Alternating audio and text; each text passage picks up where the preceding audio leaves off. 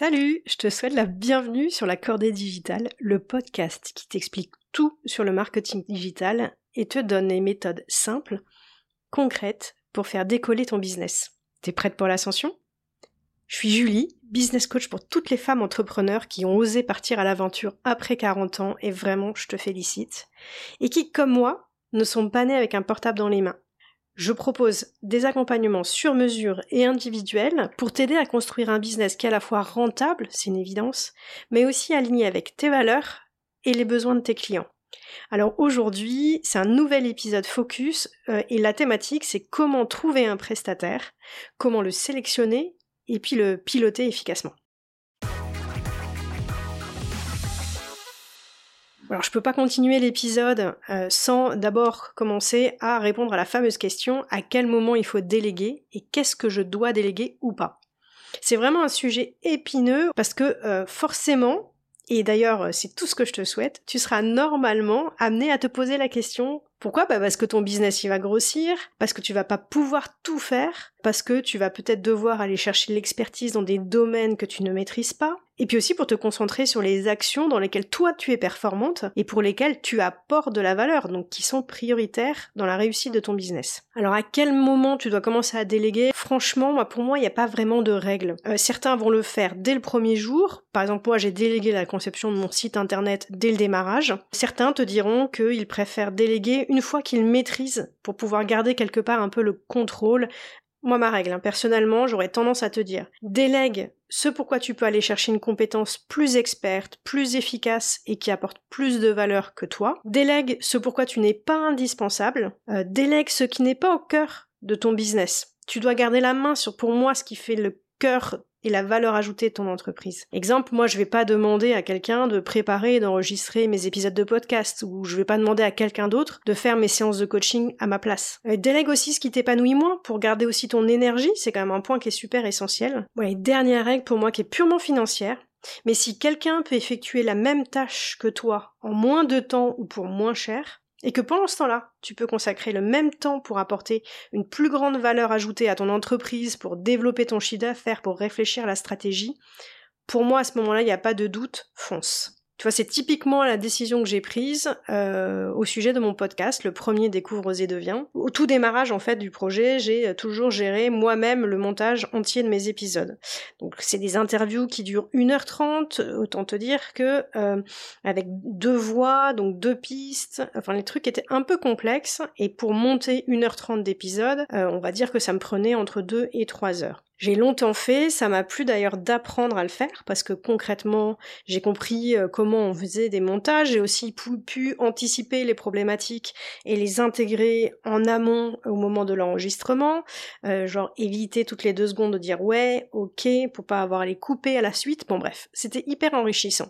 Sauf qu'à un moment donné, euh, bah, j'avais de plus en plus de boulot, hein, donc pour mes clients, les clients que j'accompagnais, autant les PME que les entrepreneurs, et j'ai bien vu qu'à un moment donné je ne m'en sortais plus. Euh, je sortais quand même un épisode par semaine, enfin c'était très dense. Ce qui m'embêtait, c'est que bon, mon podcast est un projet personnel, donc qui n'a, qui n'apporte pas d'argent. C'est pas un centre de profit. Donc le fait en fait de déléguer le montage, ça voulait dire que euh, ce podcast euh, commençait à être un centre de coût. Et ça m'a embêté, ça m'a bloqué pendant quelques semaines. Et puis au bout d'un moment, je me suis dit, mais attends, mais Julie, tu vas payer X euros pour le montage de cet épisode. C'est X euros en fait, c'est l'équivalent de 3 heures de ton temps. Si c'est 3 heures de temps tu les consacres à autre chose, entre autres de développer le business de ton, de ton entreprise, est-ce que franchement tu penses pas que ces trois heures valent largement plus que le coût que je vais payer et le tarif que je vais payer à mon prestataire qui fait le montage du podcast? Voilà. Et d'autant plus que par ailleurs, ben forcément, cette personne-là est beaucoup plus compétente que moi pour faire le montage. Bref, il n'y avait pas photo quoi.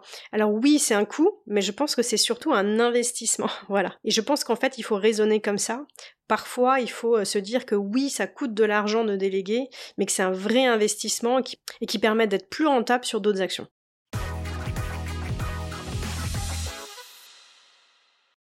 Une fois que tu as décidé que tu devais déléguer, et ça arrivera forcément, la première question qui va arriver, c'est ok, très bien, j'ai besoin de quelqu'un pour telle et telle tâche, mais où est-ce que je trouve le prestat Alors déjà, première piste, bah évidemment ton réseau, parce que le bouche à oreille, c'est top pour trouver un prestataire. Tu sais déjà à quoi tu vas t'en tenir, en qualité de boulot, en qualité relationnelle, en respect des timings et aussi en prix. Ça c'est super intéressant. Attention cependant à bien creuser quand tu poses les questions et quand tu des recommandations des gens euh, autour de toi. D'abord, vérifie aussi la nature de leur relation, et ça peut être des copains, donc forcément ils auront eu un tarif préférentiel, ils auront peut-être été mieux traités que ce que tu le seras avec le même prestat. Tu peux aussi euh, vérifier en fait quelles étaient les conditions de travail, sous quel délai ils ont travaillé, quel était le brief initial, combien il y a eu d'aller-retour. Quelqu'un peut être extrêmement satisfait d'une création euh, graphique, mais c'est peut-être parce qu'ils ont mis trois mois à le développer, c'est peut-être aussi parce qu'ils ont eu 150 allers-retours, etc. Donc vérifie bien et creuse le pourquoi la satisfaction de ce prestataire auprès de ton réseau. Mais globalement, c'est quand même super sécurisant parce que euh, il y a très rarement des personnes qui vont te recommander quelqu'un s'ils ne sont pas sûrs d'eux, parce qu'ils n'ont pas envie d'entamer la confiance que vous avez l'un envers l'autre euh, pour te recommander quelqu'un qui est euh, pas qui est pas bon. Bon ensuite t'as tout ce qui est réseaux sociaux, blog, newsletter, parce que tu peux déjà juger de la qualité de la prise de parole de ce prestataire sur ces canaux. Euh, tu peux juger de leur expertise sur le sujet. Tu peux aussi juger de leur personnalité parce que tu vois comment ils répondent aux commentaires, comment ils répondent aux questions. Et puis euh, concrètement, si tu cherches par exemple un community manager, bah, s'il ressort fortement sur Instagram ou sur un autre réseau Facebook ou autre, bah, c'est qu'a priori il fait bien son job. Donc t'as déjà la preuve. Après t'as aussi Google et ton ami, n'oublie pas. Tu peux aussi taper ta recherche, community manager, avocat, euh, coach sportif, etc. Donc c'est souvent trop générique et du coup tu vas, tu risques de te retrouver avec un listing énorme de choix possibles. Donc n'oublie pas que tu peux préciser, par exemple, tu peux préciser euh, en fonction de ton secteur d'activité, tu peux préciser en fonction de ta localisation, par exemple. Bon, moi je trouve que euh, cette piste-là est pas valable pour tout, encore une fois, parce que tu risques d'avoir beaucoup, beaucoup, beaucoup de retours, euh, que en plus c'est pas parce que la personne a bien travaillé son référencement naturel et donc ressort fortement sur Google qu'il est le plus pertinent ou euh, le meilleur dans son secteur d'activité. Sauf si bien sûr tu cherches un prestataire en référencement naturel. Là, si la personne, elle ressort fortement sur Google, c'est qu'elle fait là aussi bien son job, donc c'est un gage de qualité. Tu peux aussi, notre piste, euh, euh, regarder des sites internet qui te plaisent, une campagne publicitaire, compte Instagram ou un compte Facebook. Si ce que tu vois te plaît, bah tu peux tout à fait fouiller pour voir est-ce qu'il y a un community manager derrière, est-ce qu'il y a un développeur, un créa, un web designer qui signe. Oui, ça arrive par exemple sur les sites internet. Tu peux voir tout en bas du site par exemple c'est le cas euh, sur mon, premier site, où tu vois effectivement que c'est signé par euh, Canal Création, et donc euh, tu as les coordonnées de cette personne. Tu peux aussi les voir dans, des fois tu as des onglets dans les sites qui s'appellent données du site ou info du site, et souvent tu vois le web designer qui peut avoir signé et, et, intégrer son nom dans cette page-là. Et puis après, honnêtement, hein, tu peux y aller au bluff, et euh, tu peux contacter les gens, quoi. C'est-à-dire tu peux contacter le propriétaire du site, le propriétaire du compte Instagram. À partir du moment où c'est pas des concurrents, honnêtement, la personne elle sera plutôt ravie de voir que tu trouves que son design et son compte sont hyper bien gérés. Et donc, euh, si c'est pas un concurrent, il y a aucun blocage au fait qu'elle puisse à un moment donné, te donner les coordonnées de son prestataire. Et puis, si elle te refuse, bah c'est pas grave, t'auras tenté. Bon, après, t'as aussi évidemment toutes les plateformes qui se sont énormément développées ces dernières années, dont l'objectif vont être de mettre en, relation bah, des clients comme toi et des freelances. Donc tu as des plateformes génériques euh, comme Malte, comme Crème de la Crème qui regroupe beaucoup de freelances digitaux. Tu as 5euros.com et tu as l'équivalent américain qui s'appelle Fiverr avec deux R ou trois R, euh, qui est donc l'homologue américain. Ensuite tu as des sites par spécialité aussi.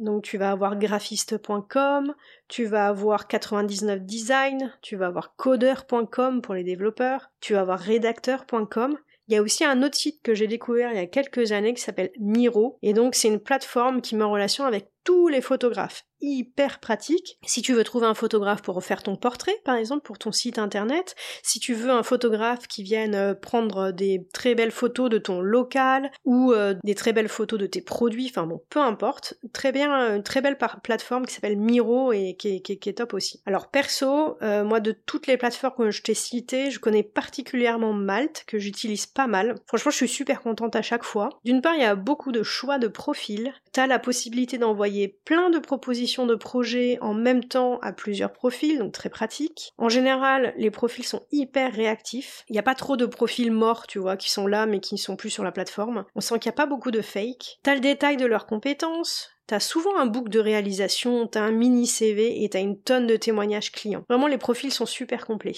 Et tu vois, j'aime bien parce qu'en fait, pour mes clients, que ce soit les entrepreneurs, mais aussi les PME que j'accompagne depuis plusieurs années, bah, tu vois, j'aime bien aller chercher des nouveaux freelances pour en tester de nouveau et élargir du coup mon éventail de freelance possible pour une même prestation. Et du coup, quand il y en a un qui est pas dispo euh, ou trop chargé, eh ben je peux en toute confiance et en toute sérénité bah, appeler l'autre contact pour cette même prestation. Alors plusieurs conseils euh, si tu veux aller vers euh, vers des plateformes comme Malte. D'abord, filtre souvent sur les super malteurs. En gros, c'est les profils recommandés. Mais aussi, moi, je filtre en fonction de ceux qui ont le plus d'expérience et la meilleure note. C'est quand même vachement un gage de confiance. Et puis, euh, dernier conseil aussi, euh, ne te fie pas toujours au tarif qui est annoncé. Euh, le tarif qui est annoncé, c'est un tarif jour-homme. Si tu as un profil qui te plaît beaucoup et qui te semble un peu plus cher que les autres profils que tu as déjà sélectionnés, ne l'écarte pas tout de suite, interroge-le quand même. Moi, ça m'est déjà arrivé d'interroger plusieurs profils qui avaient des TJM, donc des tarifs jour-homme très différents, genre entre 300 et l'autre à 400. Je les ai briefés sur la même prestation et j'ai reçu le devis d'un même montant. Donc ne te fie pas au TJM. Certains vont mettre un TJM très faible pour être très attractif, mais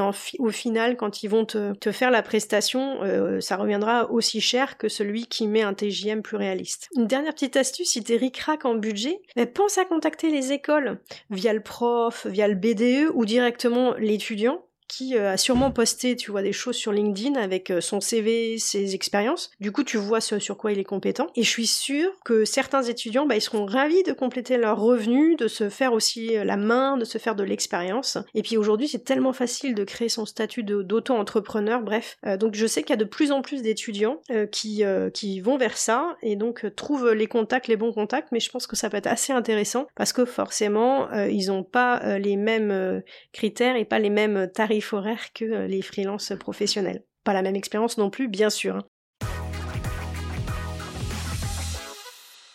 Ok, tu sais maintenant, tu as plusieurs pistes en tout cas pour aller chercher le bon prestataire. Mais maintenant, comment tu le sélectionnes et quelles sont les étapes à respecter pour pouvoir euh, correctement le sélectionner?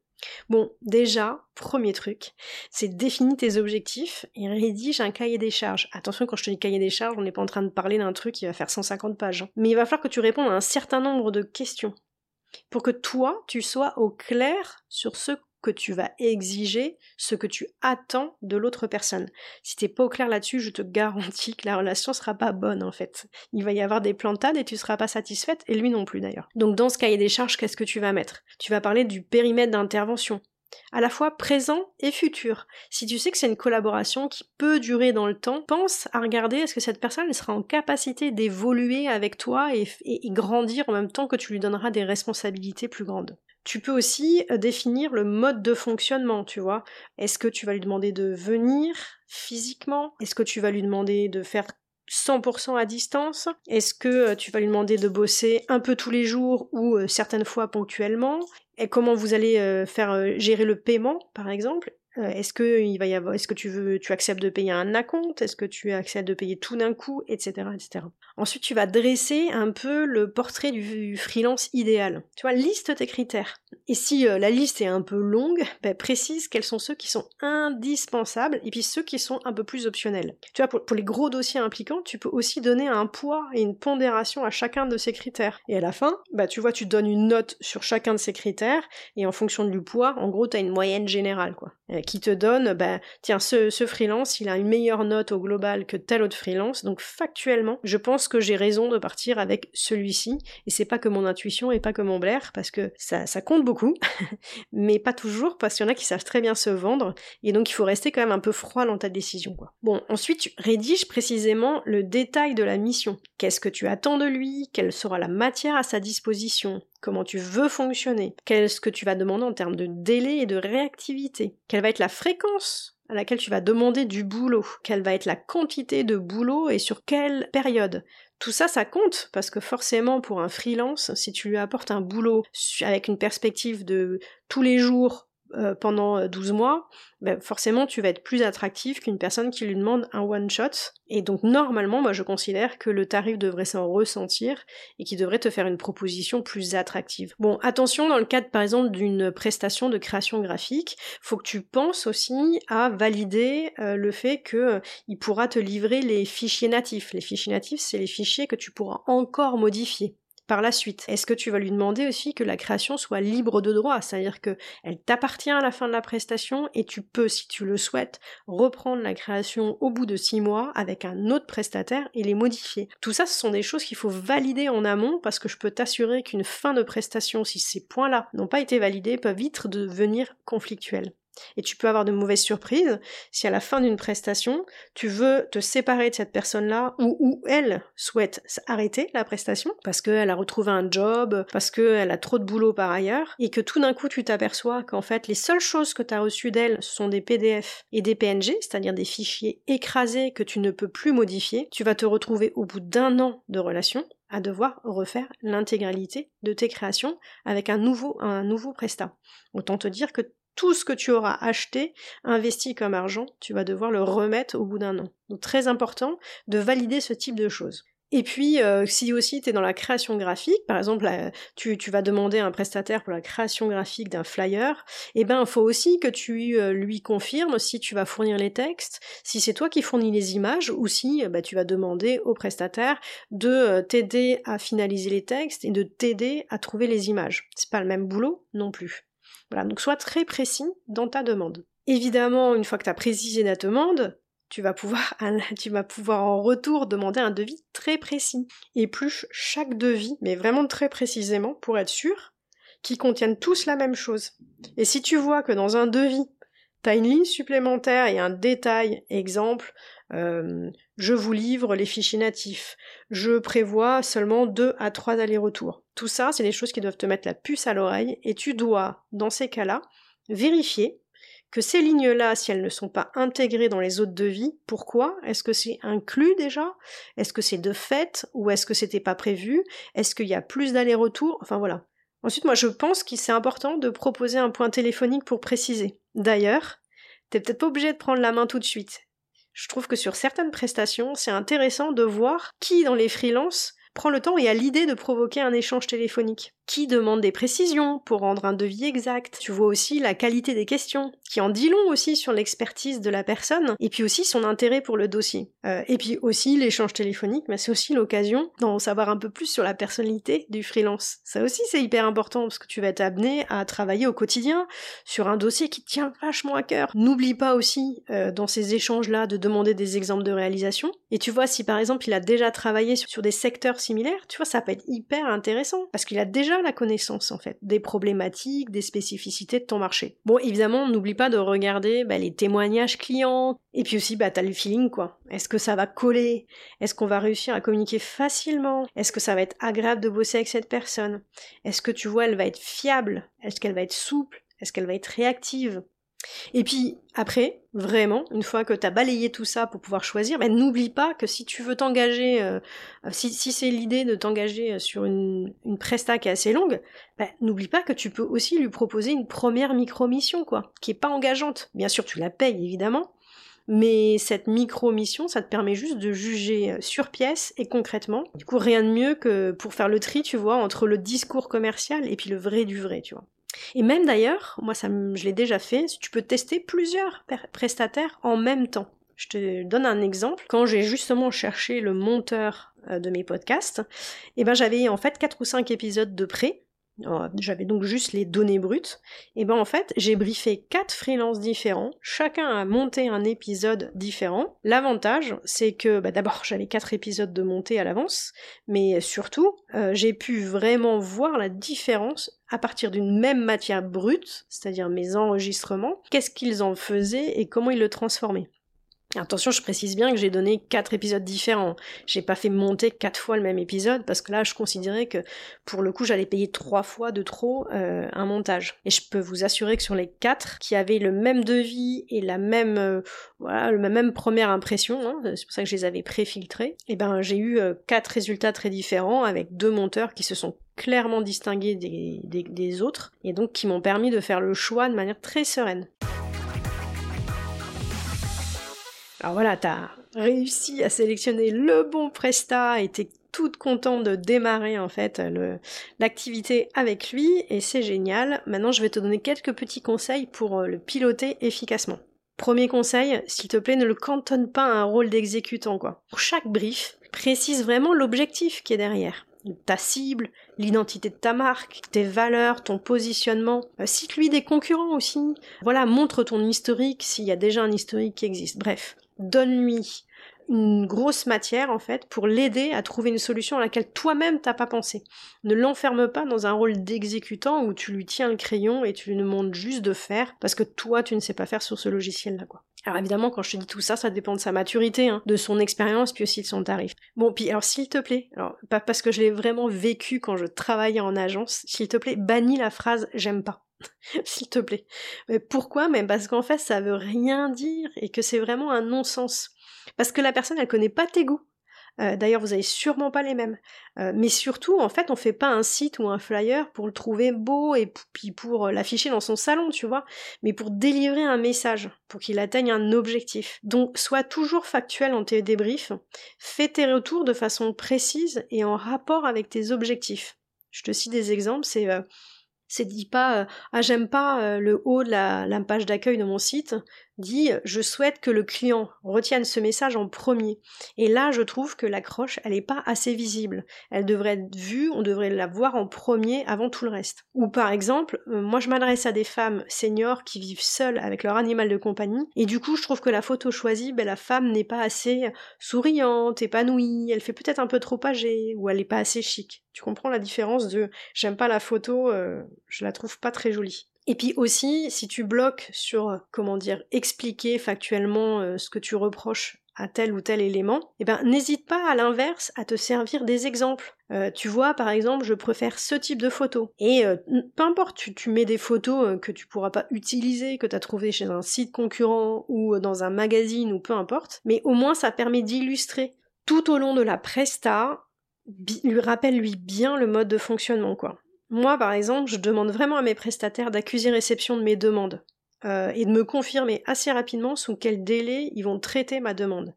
Il n'y a rien de pire que d'envoyer un mail de pas avoir de retour pendant trois jours. Tu sais même pas si la personne l'a lu, tu sais même pas ce qu'elle en a fait, tu sais pas si elle est encore euh, vivante ou euh, si elle est partie en vacances. Je trouve que ça c'est un, des points moi qui m'énerve le plus dans une relation avec un prestat. Euh, je lui demande aussi de me préciser ses dates de vacances quelques semaines à l'avance pour que je puisse m'organiser et anticiper mes demandes. Tu vois, je trouve que et à l'inverse, je fais pareil, c'est-à-dire que quand je pars en vacances et que du coup je vais avoir des deadlines précises pour finir des dossiers avant de partir en vacances, et eh ben je les précise aussi en amont. Ensuite, moi je pense qu'il faut aussi être ferme sur les délais, mais il faut pas demander non plus des délais irréalistes parce que t'es pas son seul client, anticipe ses propres contraintes. Lui aussi, il a des contraintes. Et parfois, il peut même être salarié à côté, et du coup, tu devras accepter de travailler avec lui bah, que le soir ou que le week-end. Moi, c'est ce que je fais depuis plus d'un an avec une presta. Bon, sois clair sur euh, les attendus et les priorités.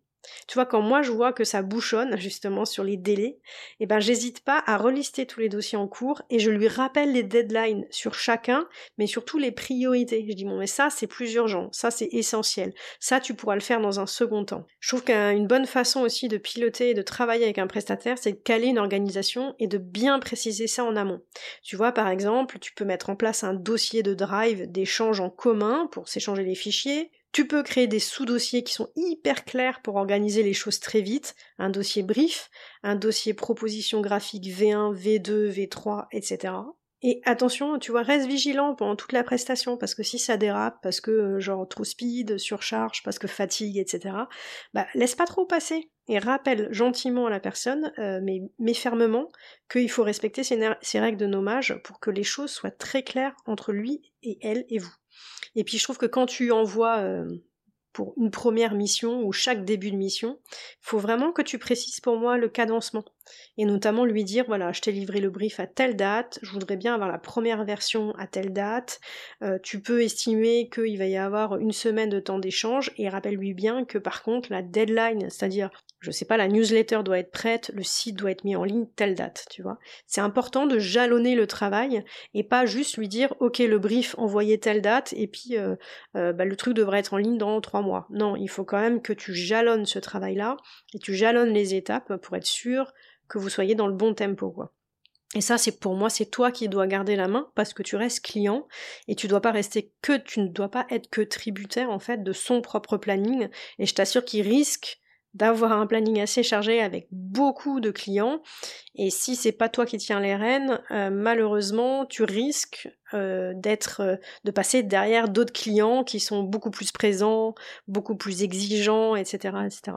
Bon, et puis après, toi, sois, carré aussi de ton côté. Hein. C'est-à-dire que si tu t'engages à lui remettre des éléments, et eh ben tu dois respecter les délais et la deadline à laquelle tu as dit que tu remettais des éléments, parce que lui, il s'organise aussi en fonction de ça. Donc ce que tu, hein, ce que tu exiges de lui, il faut évidemment que tu sois exemplaire et que tu te l'exiges à toi-même également. Bon, et puis n'oublie pas, dans une relation qui va durer dans le temps, de faire des feedbacks réguliers, quoi, pour valider que euh, de part et d'autre ça colle. Est-ce que euh, ton mode de son fonctionnement que tu lui proposes lui convient?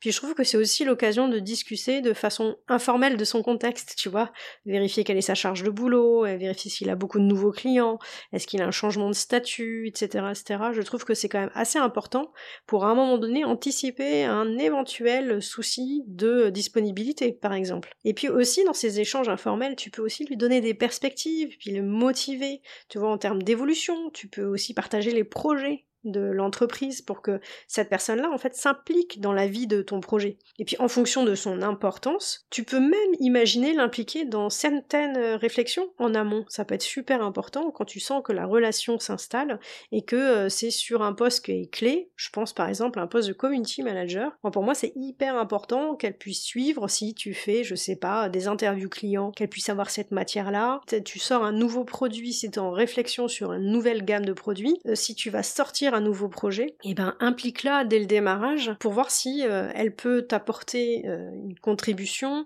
si elle peut peut-être te donner des idées pour, euh, bah, pour événementialiser cette sortie, sur voilà, donne-lui de la matière qui lui permettront en fait d'être vraiment ton partenaire. Ça, je pense que c'est une des parties qui sera les plus enrichissantes dans ton dans ta relation avec un prestataire. voilà, on arrive à la fin de l'épisode. Moi, en conclusion, j'ai vraiment envie de te partager une seule chose. C'est une conviction que j'ai depuis des années. Pour moi, on a le freelance qu'on mérite. Et, tu, remarqueras que cette phrase, elle s'applique à tous les domaines, hein, les enfants, les clients, etc. Mais en gros, plus tu seras clair sur tes attentes, plus tu seras précise dans tes demandes, plus tu cadreras la relation de manière transparente, claire et ferme, plus je te garantis que ça va bien se passer. Et c'est souvent le flou, je trouve, chez le donneur d'ordre qui amène à des situations mais hyper tendues et conflictuelles. Mais je dis pas que tu es forcément toujours à 100% le fautif, hein. tu peux tomber sur un prestataire qui euh, s'est survendu et n'a pas les capacités, etc. Mais si une personne n'est pas à la hauteur et que tu es très au clair sur tes objectifs et l'attendu, pour moi tu sauras très nettement mettre fin à la prestation de manière ferme, nette et du coup honnête. J'espère que cet épisode aura été utile. Euh, si l'épisode t'a plu, mais n'oublie pas de me laisser une note 5 étoiles sur Apple Podcast, puis aussi un commentaire, ça tu peux le faire sur Apple Podcast, sur YouTube, sur Spotify. Voilà, ton feedback il est hyper important pour moi. Donc je te remercie par avance. N'hésite pas, tu vois, à nous partager en commentaire bah, ton expérience de délégation, de travail avec un freelance. Je suis sûre que tes conseils pourront nous être super utiles. Avant de se quitter, moi je voulais juste te rappeler que si tu démarres ton activité ou que si tu sens que tu n'arrives pas à la développer comme tu le souhaites, que tu bloques, je sais pas, par exemple sur la définition de ton offre, que tu voudrais la préciser, la différencier, si tu as l'impression que tu n'as pas encore totalement bien saisi ou peaufiner euh, ta cible, si euh, tu souhaites encore et que tu te poses des questions sur ton tarif, si tu n'es pas encore assez visible sur le web malgré de nombreuses initiatives, bref. Je te propose moi qu'on en discute de vive voix lors d'un appel découverte qui est totalement gratuit et vraiment sans engagement. Le lien, il est, euh, le lien pour prendre rendez-vous en fait, il est dans les notes de l'épisode et puis aussi dans la bio de mon compte Instagram. Là, on apprend à se connaître et on voit, tu vois, si on a envie de faire un petit bout de chemin ensemble ou un grand bout de chemin ensemble. Vraiment, ça dépend en fait de tes besoins et des spécificités de ta situation. Comme moi, je serai ton Sherpa digital, mais alors avec grand plaisir. À très vite, j'ai hâte de te retrouver pour le prochain épisode. N'oublie pas de t'abonner au podcast, comme ça tu seras alerté de la sortie du prochain épisode. Moi, d'ici là, je te souhaite une très très très belle semaine. Ciao